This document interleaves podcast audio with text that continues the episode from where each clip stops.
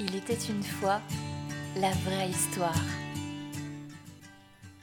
La ville de Brême en Allemagne est connue de tous grâce à un conte des frères Grimm intitulé Les musiciens de Brême, l'histoire d'un âne, d'un chien, d'un chat et d'un coq qui rêvent de faire de la musique.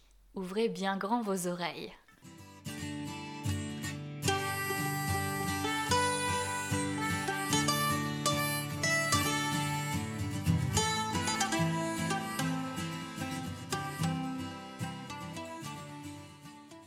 Un homme avait un âne qui avait déjà depuis si longtemps porté docilement les sacs au moulin que ses forces s'y étaient épuisées et maintenant lui manquaient.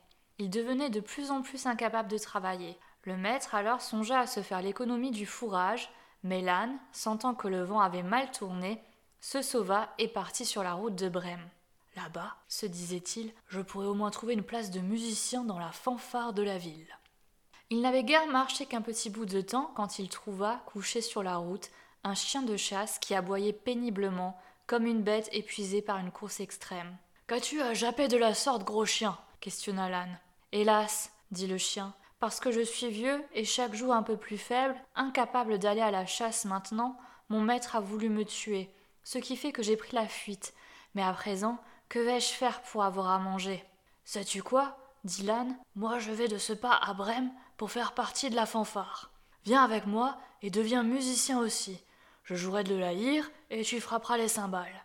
Le chien en fut ravi et ils continuèrent leur route. Peu après, ils trouvèrent assis sur la route un chat qui faisait triste mine et longue figure, aussi longue et triste que trois jours de pluie. Eh bien, qu'est-ce qui va de travers pour toi, vieux Ramina Groby demanda l'âne. On n'a guère envie de rire quand on craint pour sa peau, répondit le matou. Parce que je prends de l'âge et que mes dents sont usées, que j'aime mieux ronronner derrière le poêle que chasser les souris, ma maîtresse a voulu me noyer. C'est vrai que j'ai réussi à filer, mais à quoi bon? Et que vais-je devenir à présent? Viens donc avec nous jusqu'à Brême. Tu t'y connais en musique nocturne. Tu pourras donc entrer dans la fanfare comme nous autres. Le chat trouva le conseil excellent et partit avec eux et nos trois exilés volontaires ne tardèrent pas à arriver devant une cour, sur le portail de laquelle se tenait un coq au perché, qui chantait à gorge déployée. Tu cries à percer le tympan des gens, dit l'âne. Qu'est-ce qu'il y a donc C'est le beau temps que j'annonce, dit le coq, parce que c'est le jour de Notre-Dame, quand elle lave les couches de l'enfant Jésus et les met à sécher mais parce que c'est demain dimanche et que notre maîtresse a des invités à la maison, elle a commandé à la cuisinière impitoyablement de me servir au souper. Et l'on va me couper le cou ce soir. Je chante donc de toutes mes forces autant que je le peux et pendant que je le puis encore. Tu ferais beaucoup mieux de venir avec nous, crête rouge. Nous allons à Brême, et de toute façon, là ou ailleurs, ce sera toujours mieux que la mort. Tu as une fameuse voix, et la musique que nous saurons faire ensemble ne manquera pas de charme, on peut le dire. Le coq accepta la proposition, et les voilà partis tous les quatre ensemble. Ils ne pouvaient naturellement pas arriver à Brême le jour même, et le soir, donc, ils s'arrêtèrent dans une forêt pour y passer la nuit. L'âne et le chien se couchèrent sous un gros arbre, le chat et le coq s'accommodèrent des branches. Mais le coq s'envola jusqu'à l'extrême pointe de l'arbre pour s'y percher, parce que là, c'était le plus sûr pour lui. Avant de s'endormir, il jeta un dernier coup d'œil sur les environs, et croyant apercevoir une petite lumière qui brillait au loin, il appela ses compagnons pour leur dire qu'il devait y avoir une maison là-bas, où il voyait briller une lumière. Dans ce cas, dit l'âne, nous ferions mieux de nous lever et d'y aller, parce qu'ici, l'auberge est plutôt inconfortable. Le chien, pour sa part, se dit qu'un os ou deux avec un peu de viande, ce ne serait pas si mal. Sur quoi ils se remirent tous en route vers la petite lumière qui brillait tout là-bas, et qu'ils virent grandir à mesure qu'ils en approchaient. C'était bien une maison, en effet, devant laquelle ils arrivèrent. Une maison de brigands, tout illuminée. L'âne, parce qu'il était le plus grand, s'approcha de la fenêtre pour regarder à l'intérieur. Que vois-tu donc, vieux grison? demanda le coq. Ce que je vois, dit l'âne. Une table bien servie avec tout ce qu'il faut, de bons plats et de quoi boire, et les brigands s'y sont mis ne se font pas prier. Cela nous irait aussi, je pense, dit le coq. Ah, dit l'âne, si seulement on pouvait s'y mettre. Les animaux tinrent conseil, cherchant comment ils pourraient bien s'y prendre pour chasser de là les brigands, et finalement ils trouvèrent un moyen. L'âne devait se dresser sur les pattes de derrière et poser celles de devant sur le rebord de la fenêtre. Le chien montait sur le dos de l'âne, le chat sur celui du chien, et le coq, d'un coup d'aile, venir se percher sur la tête du chat. La pyramide ainsi dressée, ils se mirent tous ensemble, comme à un signal, à faire leur musique.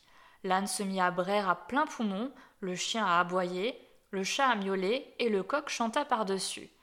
Puis ils se ruèrent tous dans la pièce à travers la fenêtre, en faisant voler les vitres en éclats cliquetants. Les brigands sursautèrent d'épouvante à cet effroyable tintamarre, s'imaginant que c'était un fantôme qui entrait. Ils s'enfuirent et coururent se réfugier tout tremblants dans la forêt. Alors les quatre compères se mirent à table, s'accommodant gaillardement de ce qui restait, et mangèrent comme s'ils se préparaient à jeûner pendant quatre semaines. Lorsque nos quatre joueurs de musique eurent terminé, ils éteignirent la lumière et se cherchèrent chacun son coin pour dormir selon son goût et sa nature. L'âne se coucha sur le fumier, le chien derrière la porte, le chat dans l'âtre à côté des cendres chaudes, et le coq sur le perchoir qui lui offrait la charpente. Fatigués du long chemin qu'ils avaient fait, ils s'endormirent aussitôt. Minuit était passé, et les brigands dans la forêt virent qu'il n'y avait plus de lumière dans la maison. Comme tout paraissait calme, le chef leur dit Quand même, nous n'aurions pas dû nous laisser épouvanter comme cela et quitter la place aussi vite. Il commanda à l'un de ses hommes d'aller voir un peu ce qui se passait dans la maison. Voyant que tout était calme, celui qui avait été envoyé en inspection entra dans la cuisine pour allumer une chandelle. S'avançant vers l'âtre, il prit les yeux étincelants du chat pour des braises et voulut en approcher une allumette. Le chat, qui ne trouvait pas la plaisanterie de son goût, lui sauta au visage, toute griffe dehors et crachant de fureur. Sursautant et effrayé, L'homme se retourna et voulut bondir vers la porte pour fuir, mais le chien, couché là, bondit aussi et lui mordit la jambe. Quand le bandit fut dehors et voulut traverser la cour, il passa près du fumier et reçut une bonne ruade de l'âne, cependant que le coq, réveillé par le vacarme, lança du haut de son perchoir un retentissant cocorico. De toute vitesse qu'il pouvait demander à ses jambes, le bandit courut vers le chef de la bande et lui dit Il y a dans la maison une terrible sorcière qui m'a soufflé dessus en me déchirant la figure avec ses doigts crochus et devant la porte se tient un homme armé d'un couteau qui m'a frappé à la jambe. Au-dessus, dans la cour, il y a un monstre noir qui m'a asséné un coup de massue. Et tout en haut sur le toit siège le juge qui a crié Amenez-moi le malandrin Il a fallu que je détale pour leur échapper. Depuis ce moment-là, les bandits ne se risquèrent plus à venir dans la maison où les quatre musiciens de la fanfare de Brême se trouvèrent si bien qu'ils y restèrent et n'allèrent pas plus loin. Voilà l'histoire, et le dernier qui l'a raconté en a encore la bouche toute chaude.